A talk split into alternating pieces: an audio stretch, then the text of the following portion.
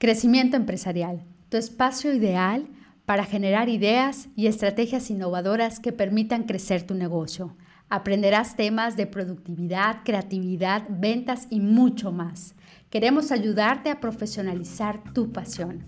Yo soy Caro Cruz y esto es Crecimiento Empresarial.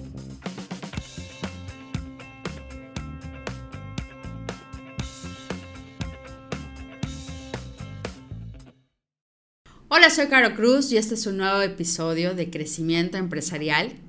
Y hoy quiero platicarles un tema que creo que es de las cosas que más me han apasionado en la vida, tanto así que decidí estudiar una maestría sobre eso y por qué no hasta mi doctorado.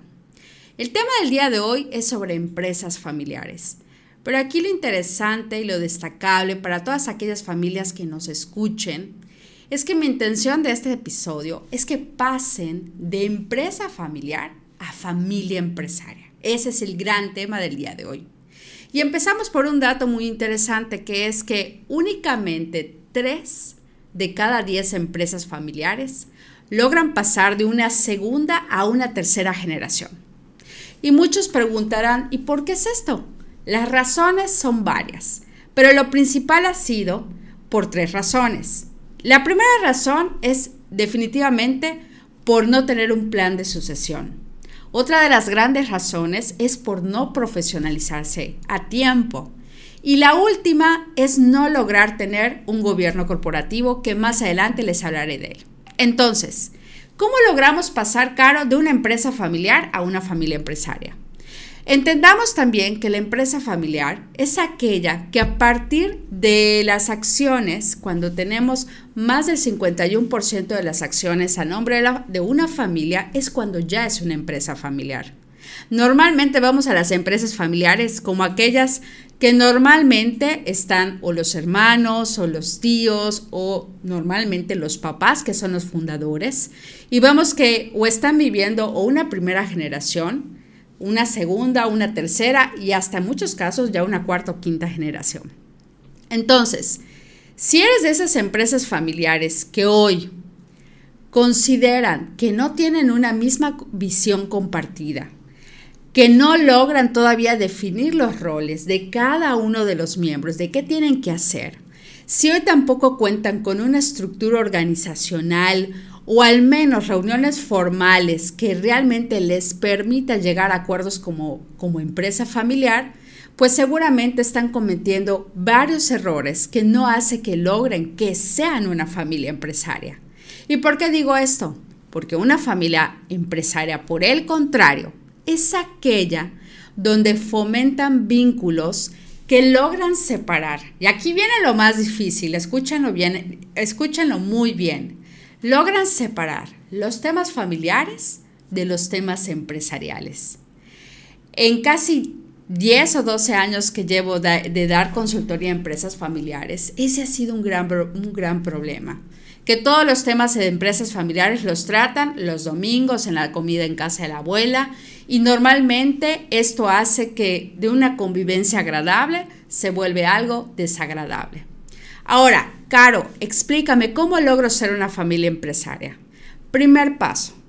Tienes que empezar a crear órganos de gobierno o bien implementar el famoso concepto de gobierno corporativo, que lo estaremos hablando en los podcasts, que básicamente es un espacio donde existen diferentes eh, lugares para poder hablar estos temas. El primer órgano que a mí me encanta explicarles es el Consejo Familiar porque es el principal foro para que puedan tratar temas familiares, desde definir las políticas, desde definir si alguien eh, externo puede entrar a trabajar en la empresa familiar, desde definir los sueldos, que muchas veces no definimos los sueldos, ni, ni siquiera los horarios, ni las aportaciones que cada miembro familiar debe de realizar. Por otra parte, está el Consejo de Administración que forma parte de, este gobierno corporativo, que es básicamente el darle esta, estrategia al negocio, el darle esta planificación estratégica año con año y con los objetivos necesarios para alcanzar sus metas. Está también la famosa junta de accionistas, que como accionistas tienen que ir validando y evaluando lo que sí se va a realizar Y también está la asamblea familiar, que ahí pueden participar incluso muchos familiares con el objetivo de darles a conocer la historia y todas las cosas buenas que vaya creando el negocio. Ahora, este gobierno corporativo, yo sé que a veces lo vemos como que muy lejano, decimos, pero yo soy una empresa chiquita, ¿por qué debo de implementarlo? ¿Es mejor hacerlo ya cuando somos 50 empleados, 100 empleados? La realidad es que no. Mientras más temprano podamos implementar el gobierno corporativo, esto le dará estructura al negocio familiar y sobre todo le dará estructura para los planes de carrera que tenga cada miembro familiar y por supuesto los mismos colaboradores que no necesariamente son familiares. Otro punto importante para ser una familia empresaria definitivamente es la innovación.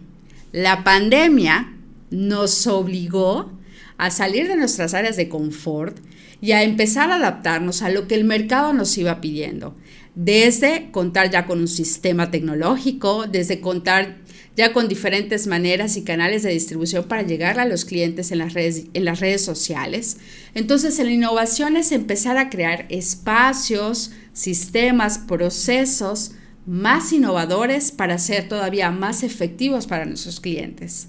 El tercer punto y no menos importante, definitivamente, siempre va a ser el lograr enfatizar qué estamos logrando como, como familia empresaria. Es decir, que tratemos que por lo menos trimestralmente retroalimentemos como, como equipo familiar qué sí se logró, qué no se logró y qué vamos a hacer para que estos objetivos se vayan cumpliendo. Es una evaluación trimestral que se puede aplicar a todo el equipo y que realmente esto se esté trabajando mes con mes. Cuarto punto y último, protocolo familiar.